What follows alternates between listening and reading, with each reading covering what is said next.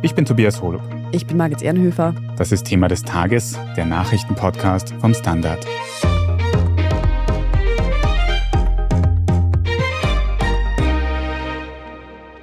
Wir werden der Ukraine auch Kampfpanzer zur Verfügung stellen vom Typ Leopard 2. Das ist das Ergebnis intensiver Beratung mit unseren Verbündeten und internationalen Partnern. Und ich will ausdrücklich sagen, es war richtig, dass wir uns nicht haben treiben lassen, sondern dass wir auf diese enge Kooperation in einer solchen Angelegenheit setzen und sie auch fortsetzen. Die Ukraine bekommt Kampfpanzer. Dafür dürften sich Deutschland und die USA jetzt doch entschieden haben.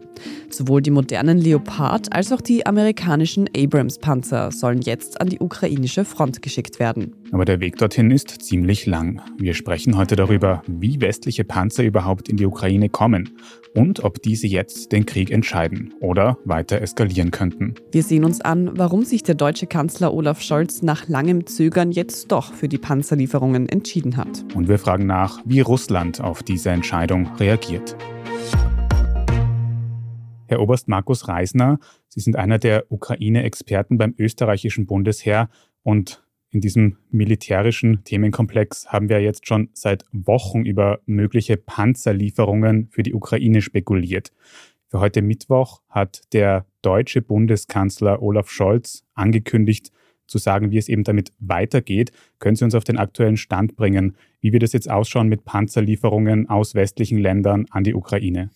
Die Situation ist wie folgt, dass also tatsächlich sich in den letzten Tagen etwas bewegt hat und dass also hier mit der Zusage Deutschlands auch Kampfpanzer zu liefern offensichtlich ein Dominoeffekt jetzt einstellt, wo also einige Länder nachziehen. Wir haben also zurzeit gerade im Moment unterschiedliche Zahlen, aber soweit sie jetzt mir vorliegen, wir haben also die Zusage von 14 Stück Challenger, das ist also der britische Kampfpanzer, von 14 Stück Leopard, eingeführt bei den polnischen Streitkräften, von 14 Stück Leopard, eingeführt bei den deutschen Streitkräften. Dann steht noch im Raum die Lieferung von 30 Stück Abrams, das ist der amerikanische Kampfpanzer. Diese 30 Stück waren sicher auch der Auslöser für die Zusage von Scholz, weil Scholz das ja immer verknüpft hat mit dem Umstand, dass er also keinen Alleingang möchte und dass er sich erwartet, dass Amerika gleichzieht.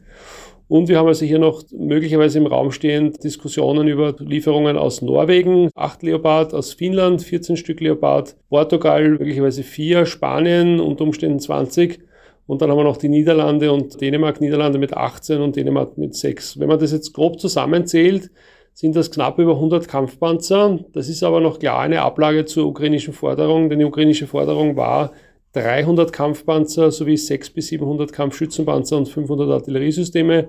Wenn man zusammenrechnet die Kampfschützenpanzer, so haben wir eine Zahl von knapp 100 ebenfalls. Das sind 59 Bradley und 40 Marder. Und bei den Artilleriesystemen zusammengerechnet knapp 70.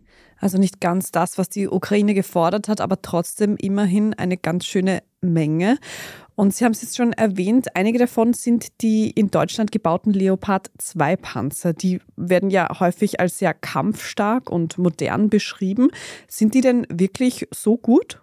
Dazu muss man wissen, dass natürlich in den letzten Jahrzehnten, vor allem im Kalten Krieg, es auch eine Prestigesache war für potente Länder, sich eine eigene Panzerproduktion zu leisten. Was den Leopard herausstechen lässt, ist, dass er sich zu einem Exportschlager entwickelt hat in den letzten Jahrzehnten und dass sehr viele europäische Streitkräfte, auch das österreichische Bundesheer hat 56 Stück Leopard in ihren Arsenalen haben und darum war natürlich der Druck groß, wie es also darum gegangen ist, zu versuchen, diese ukrainische Forderung zu erfüllen, die ja der Auslöser war für die hektischen Verhandlungen, um also quasi die Lieferung dieser Panzer zu erreichen.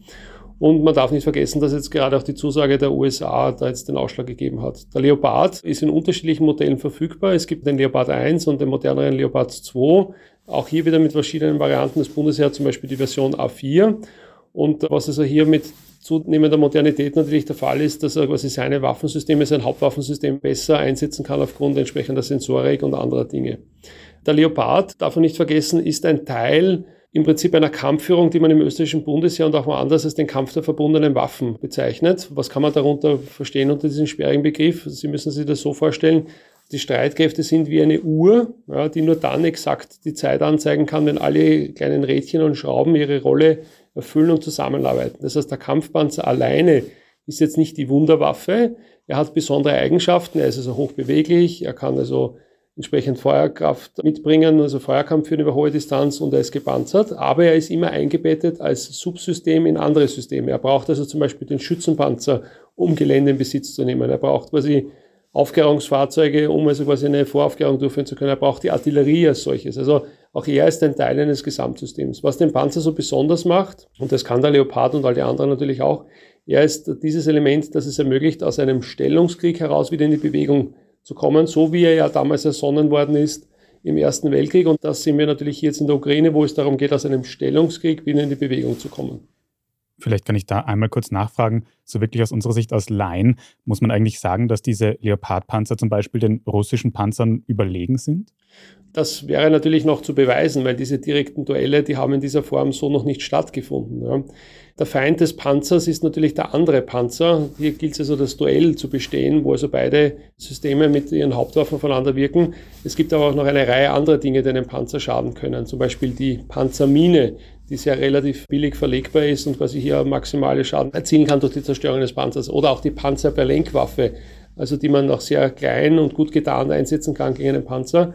Es gab hier in den letzten Jahren einen Fall, wo also türkische Leopard im Kampf gegen den Islamischen Staat eine Kompanie schwere Verluste erlitten hat. Der Islamische Staat hat eben damals diese Panzerverlenkwaffen eingesetzt.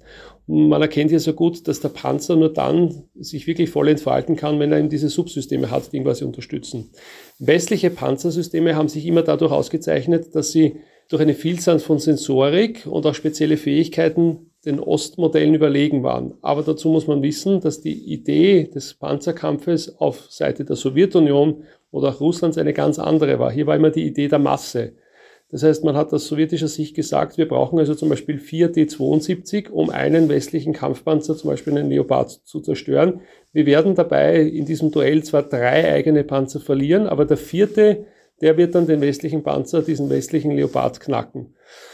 Und der Punkt ist natürlich, dass wir wissen, dass die Russen am Beginn des Krieges ca. 3300 Panzer hatten. Von denen sind ca. 1300 zerstört worden. Es bleiben also noch 2000. Die Russen haben ca. ungefähr zwischen 10.000 und 11.000 Panzer noch auf Halde. Von denen, wenn wir jetzt moderate Schätzungen anlegen, werden sie ca. 2000 instand setzen, mindestens können. Das heißt, wir haben hier 4000 Panzer, diese so praktisch niederzukämpfen gilt. Und da ist natürlich wichtig, dass die Ukraine hier quasi auch mit den entsprechenden Mitteln ausgestattet wird. Und das ist natürlich jetzt in diesem konkreten Fall der westliche Kampfpanzer. Es gibt ganz viele Faktoren, die da mitspielen und wie gut das praktisch funktionieren wird, werden wir erst in den nächsten Wochen und Monaten oder noch später, wenn die Panzer im Einsatz sind, sehen. Aber ein anderer Aspekt, der da noch ganz wichtig ist, ist die Wartung und die Versorgung von diesen Panzern da haben, was die US-amerikanischen Abrams-Panzer angeht, die US-Behörden im Vorhinein schon gewarnt, die sind sehr kompliziert, die sind sehr aufwendig in der Wartung und man hat auch teilweise gehört, dass die nur mit Flugzeugbenzin betrieben werden können. Ist das wirklich so und können dann die ukrainischen Streitkräfte praktisch überhaupt was anfangen mit diesen Panzern?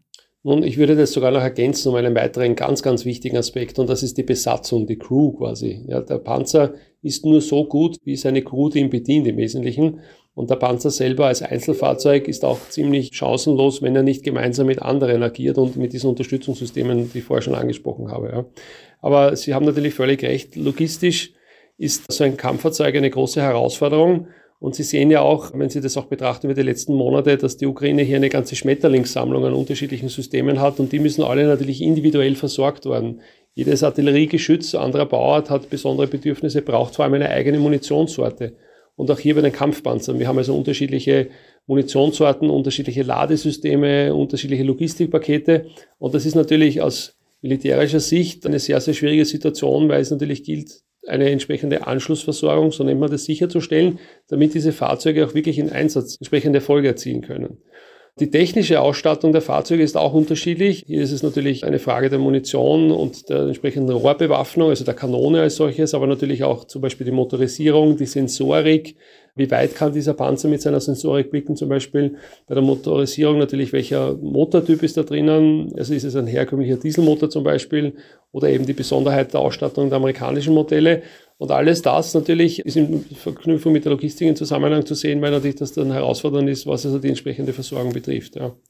Ich möchte vielleicht nochmal ganz kurz auf die Besonderheit der Besatzung eingehen. Hier ist es auch ganz wichtig zu verstehen, dass man natürlich äh, unterscheiden muss zwischen dem Umstand, okay, ich steige in den Panzer ein, weiß, wo ich starte, fahre los und schieße quasi mit der Kanone auf ein Ziel in einer gewissen Distanz mit einer möglichen Trefferwahrscheinlichkeit oder ich kann mein Kampffahrzeug gemeinsam mit anderen Kampffahrzeugen als Teil des Kampfes der verbundenen Waffen mit allen Besonderheiten in der Komplexität beherrschen. Und warum unterscheide ich zwischen diesen beiden Bereichen? Weil natürlich die Ausbildungszeit hier ganz entscheidend ist. Ja, von wenigen Wochen bis zu mehreren Monaten oder gar Jahren, um also hier quasi wirklich Führungsfähigkeit mit diesem Waffensystem herstellen zu können und um entscheidende Erfolge erzielen zu können. Was ich mich dann noch frage, ist, woher kommen denn diese ganzen Panzer jetzt eigentlich? Sind es zum Beispiel welche, die Deutschland eigentlich bräuchte, um sich im Notfall selbst verteidigen zu können? Ja, genau, das ist natürlich die große Herausforderung, die es jetzt gibt. Das Problem ist aber, wir haben in Europa nun kaum mehr etwas auf Halde und wir haben auch keine ehemals Ostpanzer mehr verfügbar, sondern wir müssen jetzt in die eigenen Arsenale greifen. Ja, und das ist ja auch die Diskussion, die also quasi hier mitschwingt. Weil denken Sie an das Beispiel der Marder-Schützenpanzer. Da hat man ja kaum etwas auf Halde stehen, sondern da ist es so, dass aus den bestehenden Beständen im Prinzip Gerät abgegeben wird. Ja. Oder denken wir jetzt zum Beispiel an diese britischen Challenger. Man nimmt an, dass die britische Armee im Durchschnitt circa zwei Panzerkompanien wirklich einsatzbereit hat. Ja, der Rest ist quasi mehr oder weniger eingemottet oder muss also wieder instand gesetzt werden, um also einsatzbereit zu sein.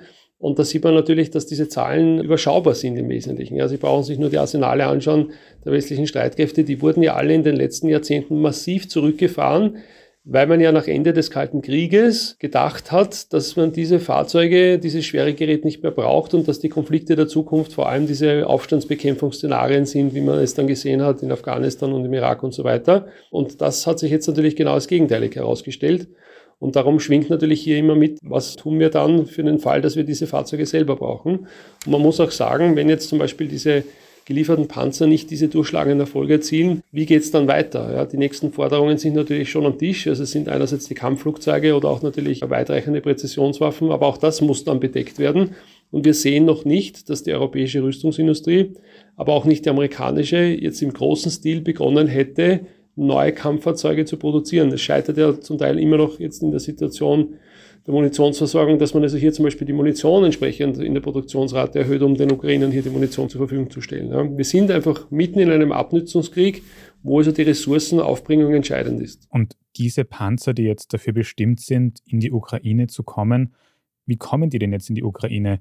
Wenn ich mir vorstelle, ein Leopardpanzer, der zum Beispiel in Deutschland steht, wird er jetzt nicht einfach losfahren und bis Kiew rollen, oder? Die Herausforderung bei solchen Waffensystemen ist, dass sie quasi eine begrenzte Distanz zurücklegen können, weil einfach aufgrund des Gewichts ja, es zu einer großen Belastung von den einzelnen Baugruppen oder Bauteilen kommt und dass also hier entsprechend immer Wartungen durchgeführt werden muss. Das heißt, über große Entfernungen wird derartiges Gerät vor allem im Eisenbahntransport verlegt und dann über kurze Distanzen über zum Beispiel Tiefladesysteme. Hier hat die NATO festgestellt, dass quasi beim Transport der Waffensysteme in die Ukraine es durchaus Herausforderungen gibt, Stichwort Aufklärung der Russen und auch Verlust Verluste erlitten worden sind. Das heißt, man versucht vor allem quasi aus benachbarten Ländern, in diesem Fall konkret Polen, nach einer Anlieferung entsprechend mit Eisenbahntransport diese Fahrzeuge zum Beispiel im Einzeltransport auf Tiefladern in die Ukraine zu bekommen, wo sie dann an die Front gehen, dort zusammengeführt werden und dann in den Einsatz gebracht werden. Das heißt, der Kampfpanzer im Optimalfall hat also wirklich dann nur mehr unmittelbar vor Ort im Gelände die Distanz zurückzulegen im Angriff, die also quasi gestellt ist und muss also nicht die ganze Ukraine durchqueren auf Kette, das wäre natürlich instandsetzungsmäßig ein Albtraum, weil es hier natürlich zu massiven Abnutzungserscheinungen kommen würde, weil einfach die Ukraine ein riesiges Land ist. Dieselbe Herausforderung hatten wir zum Beispiel auch schon bei den Artilleriegeschützen, wie zum Beispiel bei der deutschen Panzerhaubitze 2000. Sie haben gesagt, dass diese Lieferung sehr schwierig ist und dass auch das Training an den Panzern sehr aufwendig ist. Wann können wir denn dann damit rechnen, dass diese Panzer tatsächlich zum Einsatz kommen, an der östlichen Front in der Ukraine zum Beispiel? Ja, wenn es jetzt rein um die Verbringung dieser Fahrzeuge in die Ukraine geht, das geht relativ rasch. Ja, dann geht es im nächsten Schritt dazu, quasi entsprechend auch die logistischen Rahmenbedingungen herzustellen, die Munition bereitzustellen, das zusammenzuführen, das Fahrzeug direkt an die Front zu bringen. Also diese Dinge kann man in relativ kurzer Zeit über, sagen wir mal, 14 Tage, drei Wochen, wenn man wirklich dahinter ist, das auch entsprechend umsetzen. Schwieriger wird es natürlich schon bei der Ausbildung. Und hier muss man ganz klar realistisch sein. Wenn man nicht möchte, dass das Fahrzeug sofort wieder verloren geht, muss ich quasi in die Ausbildung investieren. Schauen wir uns so eine Panzerbesatzung an. Wer ist da alle im Prinzip an Bord dieses Fahrzeuges? Wir haben also zum Beispiel jemanden, der das Fahrzeug steuert, den Panzerfahrer als solches. Wir haben einen Richtschützen als Beispiel. Das ist der, der die Kanone steuert. Wir haben einen Ladeschützen. Das ist der, der die Kanone ladet. Und wir haben einen Kommandanten, das ist der, der das Fahrzeug und seine Besatzung führt. Wenn Sie sich jetzt anschauen, ein Einzelfahrzeug, das wird meistens geführt von einem Unteroffizier. Für eine Unteroffiziersausbildung braucht man auch schon Jahre mittlerweile. Man kann das natürlich sehr verkürzt durchführen, aber natürlich mit Einschränkungen. Es geht hier vor allem um das Verständnis, welche Rolle hat das Fahrzeug in dem größeren Gesamten. Und da ist es natürlich entscheidend auch zu wissen, dass nicht das Einzelfahrzeug entscheidend ist, sondern zum Beispiel der Panzerzug. Ein Zugpanzer sind vier Fahrzeuge. Der Kommandant eines Panzerzuges ist zum Beispiel ein junger Offizier, also ein Leutnant. Für einen Leutnant investiert man jahrelange Ausbildung, damit er sein Waffensystem auch wirklich beherrscht. Er geht dazu in die Waffenschule, da wo ein halbes Jahr wirklich am Waffensystem ausgebildet wird und so weiter. Dann kann man wirklich alle die besonderen Fähigkeiten eines Waffensystems zum Einsatz bringen. Auch hier kann ich natürlich das sehr verringert und verkürzt machen, aber ich brauche doch eine gewisse Mindestzeit. Es ist natürlich auch so, dass die ukrainische ukrainische Seite sicher Soldaten schickt, die eine gewisse Erfahrung haben. Also das sind bereits ausgebildete Zugskommandanten zum Beispiel oder Panzerkommandanten. Das heißt, sie brauchen nur die Umschulung auf ihr Fahrzeug. Aber auch hier ist es natürlich zu verstehen, was besondere Fähigkeiten hat mein neues Fahrzeug. Was kann ich jetzt damit tun, was ich mit meinem alten nicht tun konnte? Wenn man das jetzt versucht, konkret wirklich in einen Zeitraum zu fassen, so muss man sagen, bei bereits vorausgebildeten Soldaten sicherlich eine Zeit von acht bis zwölf Wochen aufwärts, wo man dann sagen kann, okay, er beherrscht das Gerät so weit, dass man ihn damit in den Einsatz schicken kann und damit er, und das ist das Wichtige, auch eine Überlebenschance hat auf dem Gefechtsfeld. Das ist also wesentlich komplexer, als man sich das vielleicht vorstellt. Wenn denn diese Panzer nun tatsächlich geliefert sind und einsatzbereit, wie wichtig sind sie denn Ihrer Meinung nach für den Kriegsverlauf, für die Ukraine jetzt? Könnten die sogar entscheidend sein? Nun, es geht ja immer darum, dass die Ukraine das eroberte Gebiet wieder zurückerobern möchte. Dazu muss sie quasi offensiv werden. Das Wort offensiv bedeutet, es muss aus den Stellungen, wo die ukrainischen Streitkräfte sich befinden, aus denen muss man heraus angreifen, um das gegnerische Angriffsziel, also das Gelände, das von den Russen in Besitz genommen worden ist, wieder in Besitz zu nehmen. Der Panzer hat also hier in der Ukraine den konkreten großen Vorteil, dass er quasi die ukrainischen Streitkräfte, die Landstreitkräfte, in die Möglichkeit versetzt, quasi wieder in den Angriff überzugehen. Die Ukraine hat auch vor, im Prinzip zwei große Formationen zusammenzustellen, zwei sogenannte Korps. Das sind ca. 30.000 bis 40.000 Mann. Ein Korps soll im Raum Poltava aufgestellt werden, das zweite in Dnipro. Hier kommen diese Panzer und Schützenpanzer dann hinein, aber auch Artilleriesysteme. Die werden dort entsprechend gegliedert, also in Kompanien, das sind so 14 Panzer, in Bataillonen, das sind also 40 bis 50 Panzer. Dazu kommen Grenadierbataillone, da kommen diese Kampfschützenpanzer hinein und gemeinsam können die dann diese Offensiven durchführen. Da gibt es zwei mögliche Ansätze. Einmal im Raum Kharkiv Südost Richtung Kremina, um hier die Versorgungslinien Richtung Russland abzuschneiden oder erfolgversprechend erscheint quasi aus dem Raum Saporosche Richtung Melitopol oder gar Mariupol, um also quasi hier die russischen Kräfte auf der Krim entsprechend abzuschneiden. Genau hier kommt der Panzer dann zum Einsatz und wenn also auch die Rahmenbedingungen für seinen Einsatz gegeben sind, also entsprechende Unterstützung aus der Luft, entsprechende Artillerieunterstützung, dann kann er all seine Fähigkeiten, die er hat, entsprechend entfalten. Also doch wenn ich das zusammenfassen kann, in einfachen Worten sehr, sehr wichtig für die ukrainische Seite, auch wenn jetzt nicht so viele Panzer geliefert werden als ursprünglich gefordert. Vielen Dank Ihnen für diese militärische Einschätzung dazu, Oberst Markus Reisner. Herzlichen Dank fürs Zuhören und für das Vertrauen. Wir machen jetzt eine kurze Werbepause und sprechen dann noch darüber, warum Deutschland überhaupt so lange gezögert hat und welche Unterstützungsmaßnahmen nach den Panzerlieferungen noch folgen könnten. Wir sind gleich zurück.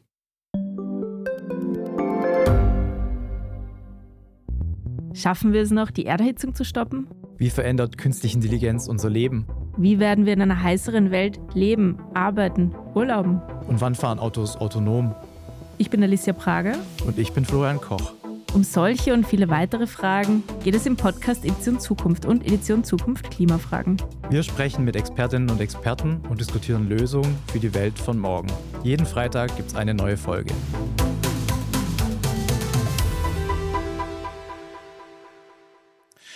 Erik Frei, du analysierst für den Standard die Weltpolitik und diese Frage der Panzerlieferungen hat ja auch eine ganz große politische Komponente. Der deutsche Kanzler Olaf Scholz hat in den letzten Wochen sich eben geweigert zuzusagen, solche Panzerlieferungen vornehmen zu wollen oder zuzulassen. Warum dürfte er sich jetzt doch noch umentschieden haben? Ja, Olaf Scholz hat sehr, sehr lange gezögert, hat auch nicht Nein gesagt, das war ganz entscheidend. Und wenn er je daran gedacht hat, es abzulehnen, diese doch sehr dringende Forderung, dann war der Druck, den er von seinen Alliierten bekommen hat, letztlich am Ende doch zu stark und auch aus seiner eigenen Koalition. Sowohl die FDP als auch die Grünen haben ganz massiv darauf gedrängt, dass die Deutschen diese Leopard 2 Panzer liefern. Und letztlich musste Olaf Scholz auch einsehen, er kann nicht einerseits eine Zeitenwende ausrufen, sich erklären, dass er die Ukraine voll und ganz unterstützt, auch bei ihrem Bestreben, sich zu verteidigen und auch ihre territoriale Integrität wieder zurückzugewinnen und dann sagen, nein, aber das, was sie dafür braucht, bekommt er nicht von uns. Und warum hat Olaf Scholz überhaupt so lange gezögert? Gibt es da aus deutscher Sicht etwas, was da konkret dagegen spricht? Also die Deutschen sind sicher in einer ganz besonderen Situation, die sich ein bisschen unterscheidet von anderen Staaten, wobei man sagen muss, auch Frankreich ist hier nicht so unglaublich entschlossen, die Ukraine hier mit schweren auch Angriffswaffen zu unterstützen. Deutschland kommt die historische Dimension dazu, die Sorge, was ist, wenn deutsche Panzer auf russische Soldaten schießen, was ja dann passieren wird. Wie schaut das aus aus der Erfahrung des Zweiten Weltkriegs? Und Innenpolitisch ist halt die SPD heute die wahrscheinlich am pazifistischsten Partei, abgesehen von den Linken oder der AfD im deutschen politischen Spektrum. Der linke Flügel ist gestärkt worden bei der letzten Wahl und dort gibt es große Bedenken. Olaf Scholz braucht auch diesen linken Flügel, er braucht die Basis und er versucht es deshalb zwar dorthin zu gelangen, wo er glaubt, dass es richtig ist und wo er letztlich auch realpolitisch fast keine Alternative hat, aber er möchte möglichst viele seiner eigenen Genossen dafür mitnehmen und da glaubt er, dass es sinnvoll ist, wenn er das nicht irgendwie sofort entschlossen verkündet, sondern sich zumindest Zeit lässt. Jetzt haben wir schon mehrfach gesehen, dass über Waffenlieferungen diskutiert wird für die Ukraine, zum Beispiel Luftabwehr und jetzt Panzer, lange gezögert wird und dann doch noch geliefert wird. Warum kommen diese Lieferungen immer nur so stückchenweise? Hat vielleicht der Westen auch gezögert, weil man eben der ukrainischen Führung noch nicht komplett vertraut hat. Da hat es ja auch Korruptionsprobleme gegeben in der Vergangenheit? Also die Korruptionsprobleme in der Ukraine, die sind eindeutig und das weiß man auch. Aber ich glaube, das Vertrauen in diese ukrainische Führung ist seit dem 24. Februar sehr stark. Vor allem auch in die Person von Volodymyr Zelensky, dem Präsidenten. Und man weiß eigentlich, dieses Land ist so heroisch, wie die sich da wehren und auch die Effizienz, mit der die Ukraine damit umgeht, dass man nicht das Gefühl hat, diese Hilfslieferungen würden alle in irgendwelchen dunklen Kanälen versickern. Dass das auch passiert, ist keine Frage. Kein Land ist hundertprozentig sauber und die Ukraine hat natürlich ihre eigene auch Korruptionskultur. Aber da war schon relativ beruhigend, dass jetzt erst wirklich vor kurzem Zelensky zahlreiche Gouverneure und andere auch führende Figuren seiner eigenen Regierung herausgeschmissen, ausgetauscht hat, zum Rücktritt bewogen hat, um hier zu zeigen, Leute, in diesem Krieg dürfen wir uns nicht leisten, dass sich irgendjemand hier bereichert oder auch nur auf Regierungskosten sich Vorteile verschafft. Neubesetzungen hat es auch auf der gegnerischen Seite in letzter Zeit gegeben. Da wurden im Generalstab einige Positionen anders besetzt. Gibt es denn da schon erste Meldungen? Wie reagiert Russland auf diese Zusagen zu den Panzerlieferungen? Noch nicht wirklich ganz konkret. Die Russen warnen ja ständig den Westen vor weiterer Eskalation. Sie erklären, wir befinden uns im Krieg gegen den Westen. Und natürlich diese Panzerlieferungen bestärken auch dieses Narrativ, dass man hier nicht nur die Ukraine als Feind hat, sondern auch die ganze NATO, was ja auch korrekt ist, weil ohne die NATO könnte die Ukraine sich auch nicht wehren. Aber ganz konkret auf diese Panzerlieferungen habe ich zumindest noch keine Wortmeldungen gesehen, die jetzt auf gewisse konkrete Reaktionen hinweisen würden. Und in Wirklichkeit können die Russen ja auch nicht sehr viel machen. Sie tun ja ohnehin ständig weiter kämpfen, attackieren, bombardieren und bis auf diese furchtbare nukleare Option, mit der man immer nur drohen kann, haben sie ja nichts weiteres im Arsenal. Und es schaut nach fast einem Jahr Krieg auch so aus, dass auch die Drohung mit dem Atomschlag sich inzwischen ein bisschen totgelaufen hat. So richtig glaubt es niemand mehr und eskalieren möchte Wladimir Putin das auch nicht. Du sagst, Wladimir Putin will wohl auch nicht noch weiter eskalieren, aber trotzdem hat es kurz nach diesen ersten konkreteren Anzeichen auf die neuen Panzerlieferungen in den sozialen Medien auch schon Rufe gegeben nach weiteren Lieferungen, zum Beispiel auch von Kampfflugzeugen. Glaubst du wirklich, dass es jetzt nach diesen Panzerlieferungen nicht zu noch einer viel größeren Eskalationsspirale kommen könnte? man muss mit Wort Eskalation aufpassen. Dieser Krieg wird mit unglaublicher Härte geführt. Der ist bereits eskaliert. Die Russen versuchen seit fast einem Jahr, die Ukraine zu erobern und zerstören, was sie nur zerstören können. Und die Ukraine setzt auch alles ein, was sie kann, um sich zu verteidigen und auch Gegenangriffe zu starten. Wir wissen jetzt in diesen Wintermonaten ist einfach aufgrund der Wetterlage das Kriegsgeschehen zurückgefahren. Es kommt dann irgendwann noch eine Regenzeit, dann wird es auch schwierig sein. Irgendwann im späten Frühjahr wird der Krieg wieder mit größerer Härte, wenn es möglich ist, auch mit mit mehr Bewegung wieder losgehen. Die Frage der Eskalation hier gibt es zwei Fragen. Kann Russland weiter Truppen, Männer mobilisieren? Das gilt als möglich bis hin zu wahrscheinlich. Wie viel ihnen das militärisch nützt, das weiß man nicht. Und die andere Frage auf der ukrainischen Seite ist, werden sie weitere Waffen bekommen, die ihre Position noch stärken können? Und ja, dort sind Kampfflugzeuge die nächste Stufe.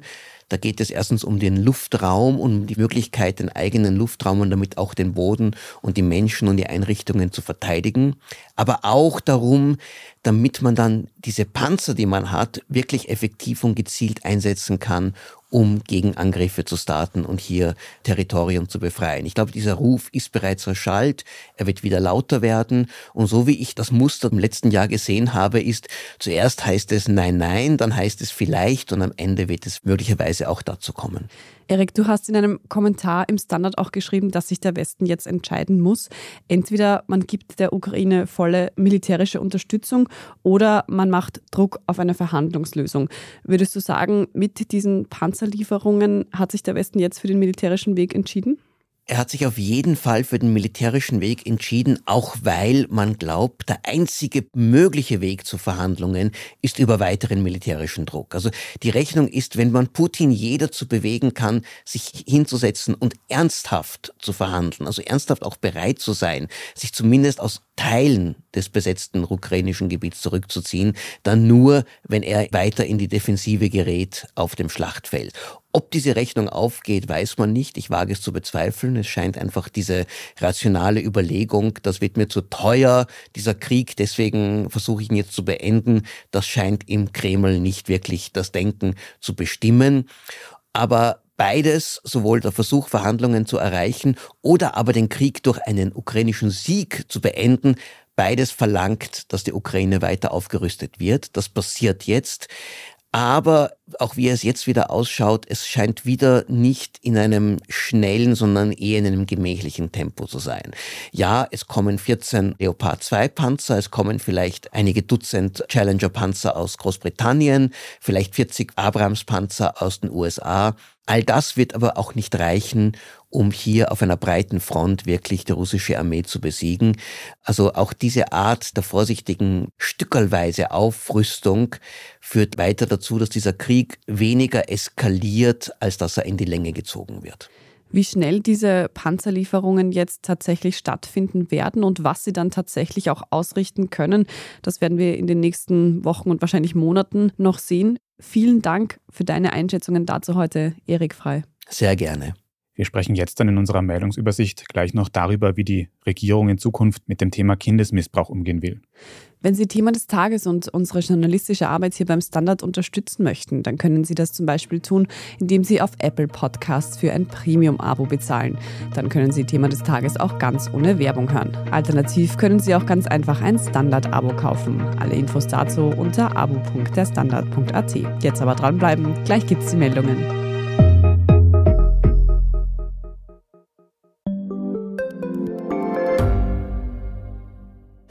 Bin die Franziska. Ich bin der Martin. Und wir wollen besser leben. Lohnt sich 10.000 Schritte zu gehen jeden Tag? Ist das Großraumbüro wirklich so schlecht wie sein Ruf? Spoiler, ja. Bringt's was, Intervall zu fassen? Wir fragen die, die es wirklich wissen und probieren es auch gleich selber aus. Bei Besser Leben, jeden Donnerstag eine neue Folge. Und hier ist, was Sie heute sonst noch wissen müssen. Erstens, die österreichische Bundesregierung hat sich auf höhere Strafen für die Darstellung von Kindesmissbrauch geeinigt. Der Besitz von Darstellungen mündiger Minderjähriger soll künftig mit einer Freiheitsstrafe von bis zu zwei Jahren bestraft werden. Bei unmündigen minderjährigen Personen kann es bis zu drei Jahre Haft geben. Die Herstellung und Verbreitung von Bildern von Kindesmissbrauch soll künftig mit einer noch längeren Freiheitsstrafe von fünf Jahren bestraft werden. Außerdem soll der Opferschutz ausgebaut werden. Damit reagiert die türkis-grüne Koalition auch auf die Causa rund um den Schauspieler Florian Teichtmeister, der sich wegen des Besitzes solcher Darstellungen vor Gericht verantworten muss. Zweitens, AktivistInnen der letzten Generation haben eine neue Klebewelle angekündigt. Ab 13. Februar wollen sie sich erneut über mehrere Tage auf Wiener Straßen festkleben und damit den Verkehr möglichst stark stören. Die Aktionen sollen auf die drängende Klimakrise aufmerksam machen. Bereits im Jänner haben die AktivistInnen eine Woche lang täglich Straßen durch Klebeaktionen blockiert. Und drittens, jetzt zum Wetter. Zwischen 2 und 4 Grad hat es heute am Mittwoch, morgen werden es nur 0 bis 3 Grad. In kalten Phasen wie diesen fragt man sich vielleicht, warum haben wir Menschen eigentlich kein Fell mehr? Ist ja schon circa eine Million Jahre her, dass wir das verloren haben und WissenschaftlerInnen aus den USA haben jetzt untersucht, warum eigentlich. Ein Grund könnte sein, dass warmes Klima und anstrengendes Jagen das warme Fell überflüssig gemacht haben. Aber die ForscherInnen haben auch gemerkt, dass einige der Fellgene auch jetzt noch vorhanden sind und deshalb auch die aktuelle Forschung, denn anhand dieser Gene könnten Gegenmittel gegen Haarausfall und möglicherweise auch gegen Krebs gefunden werden. Also ich bin nicht sicher, ob ich bei der Forschung über menschliches Fell an Bord bin, aber ich meine, gegen Haarausfall klingt jetzt gar nicht so schlecht. Alles weitere dazu und natürlich alles zum aktuellen Weltgeschehen lesen Sie auf der Standard.at. Falls Sie uns noch irgendetwas sagen wollen, dann schicken Sie gerne eine E-Mail an podcast.derstandard.at. Und für den Abschluss habe ich noch einen kleinen Hörtipp für Sie. In der neuen Folge unseres Schwester-Podcasts Lohnt sich das geht es darum, welche Versicherungen ich wirklich brauche. Und Sie natürlich auch. Wenn Ihnen diese Folge von Thema des Tages gefallen hat und Sie auch keine weitere mehr verpassen möchten, dann abonnieren Sie uns am besten dort, wo Sie Ihre Podcasts am liebsten hören. Und wenn Sie schon dabei sind, lassen Sie uns gern eine kurze Bewertung oder einen netten Kommentar da. Das hilft unserer Sichtbarkeit nämlich sehr. Und wenn Sie uns darüber hinaus noch unterstützen möchten, dann können Sie uns aktuell noch für den Ö3 Podcast Award nominieren. Darüber würden wir uns natürlich auch sehr freuen. Alle Infos und den Link dazu in den Show Notes. Ich bin Margit Ehrenhöfer. Ich bin Tobias Holo. Danke fürs Zuhören und bis zum nächsten Mal.